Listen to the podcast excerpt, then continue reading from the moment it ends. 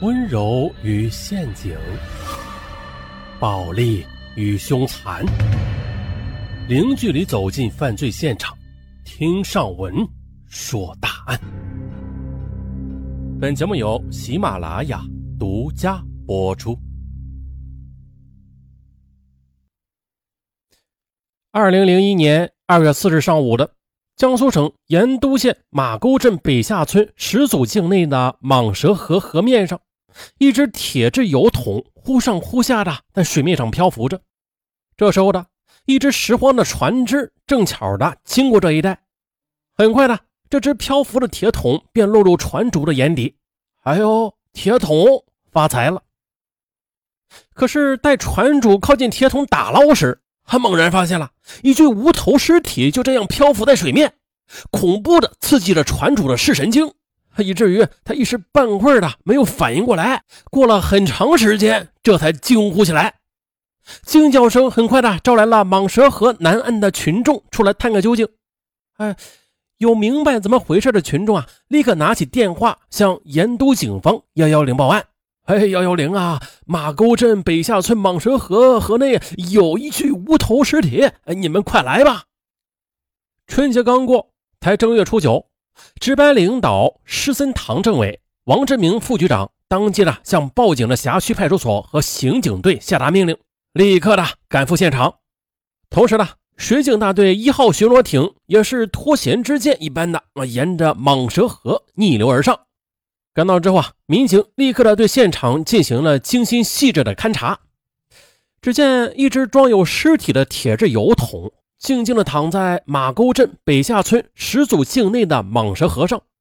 仔细看去了，桶内充斥着被血水和河水浸透膨胀的大米，而这无头尸体呢，就被摘埋在膨胀开的大米之中。经法医现场初步检验，死者系女性，无头。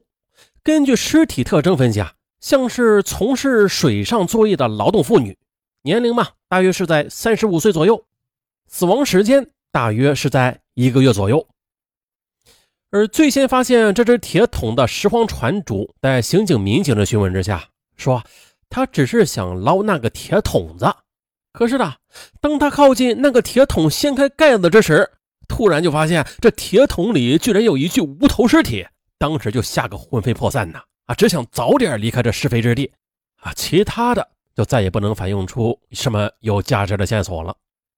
还有啊，这两岸群众和过往的船商也都不知道，无法辨认尸体，仅仅提供了这样一条线索：说装尸体的铁桶一般呢，运输船只上都会有，或用来装米，或用来装油。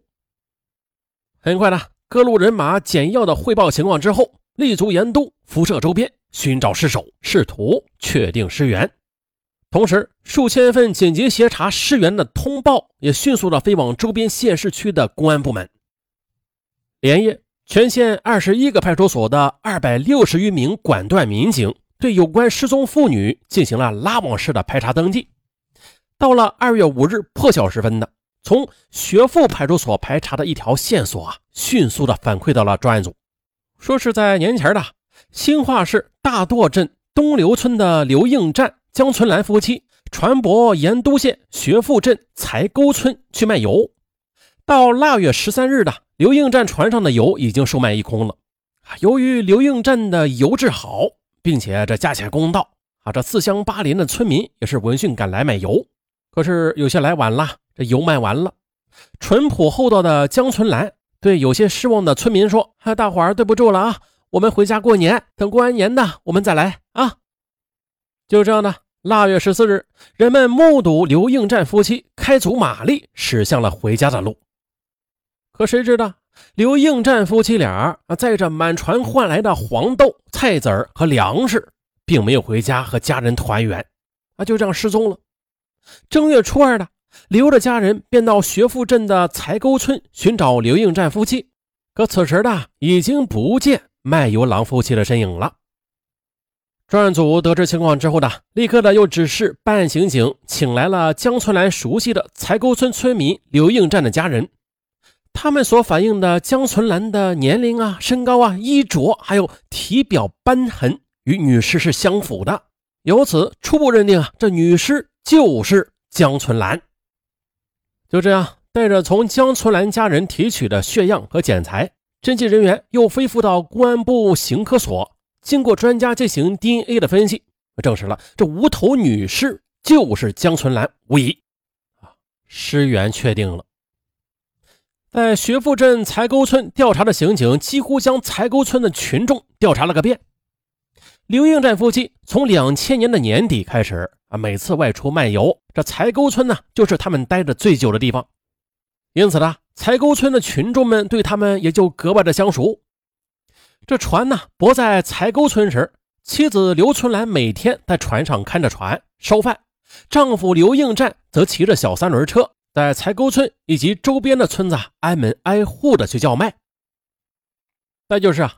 赶赴江春兰居住地调查的专案组刑警们，在当地公安机关的大力支持下，很快的也查明了刘应战夫妻啊，几年前经常的在苏南搞运输，家中十五岁的儿子一直是和奶奶相依为命，也直到两千年的年底，这才无奈的干起了贩油的营生，多半时日他们都是过着水上漂泊的日子。虽然吧，这搞运输是亏了本啊。但是夫妻俩也未说有什么债主和仇人的，平常里吧，这夫妻俩吵架之事也是常有，但是也都是相安无事的。就这样的，在苦难中勤劳的撑持着这个家。综合各方面的信息吧，这江春兰的丈夫刘应战，他是否是杀人凶手啊？或是同样的身遭厄运呢？而这也就成了专案组全体成员急需要。破解的谜团，侦查破案要靠两条腿走路啊！专案组一面派员继续的在学富镇柴沟村对有关重点人员开展侦控工作，一面呢继续的围绕刘应战是否有杀妻的疑点刨根问底。为了确定这游船以及刘应战是否还在这下河地区。专案组决定了，派员对下河地区出运河和长江的宝应、高邮、江都、泰州、泰兴等等十八个船闸进行访问和布控。有收获。二月十二日的，在靖江过船闸，收费员回忆说啊，在春节前呢，有一艘船要过闸，收费员让其交上十五元的过闸费。长着络腮胡子的船主嚷嚷着说：“啊，这七吨的船要收十五元，哎，太多了。”最后又骂骂咧咧的，只掏了十元钱往收费员面前这么一扔。啊，收费员见此船主凶巴巴的，实在也是拿他没有办法，也就放他出了闸。哎，这满舱篷、络腮胡子，这与刘应战的船以及本人的特征是多么的相近呢？他太好了。调查人员不免有些兴奋，可是同时又有些沮丧。兴奋的是，调查这么多天以来，这船和刘应战终于是露出了点踪影来。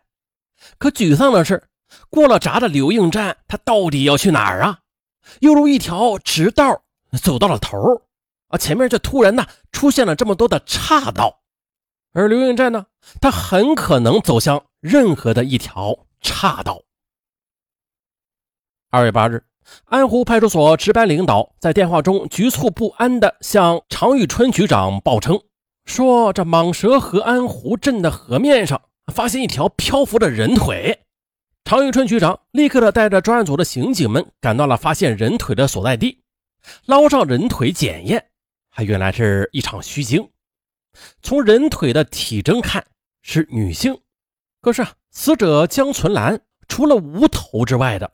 她并不缺胳膊少腿的，再就是从人腿肢体损伤的剖面分析，医疗处置措施很明显。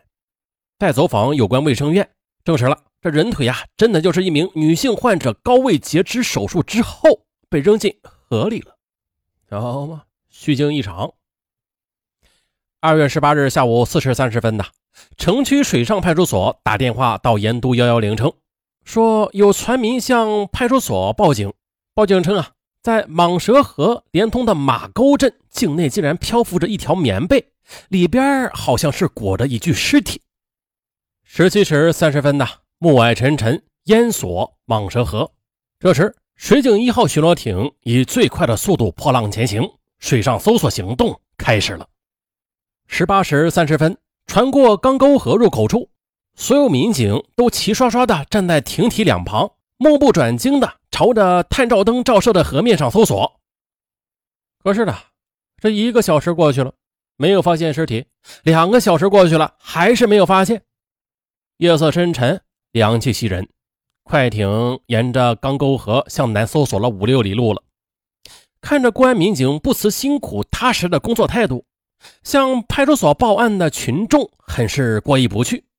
他嘟囔着说：“呀，不对呀，前几天我还听人说，在蟒蛇河与钢沟河的交界处有一艘沉船的嘞。”嗯，这句话呀，看似是为自己的唐突而开脱的话。却被艇上指挥搜寻的常玉春局长默默地记在了心里。一直到了二十三时许，目击者说的棉被终于在众多搜寻人员的眼前出现了啊！找到了！船上、岸上的民警个个是群情激昂。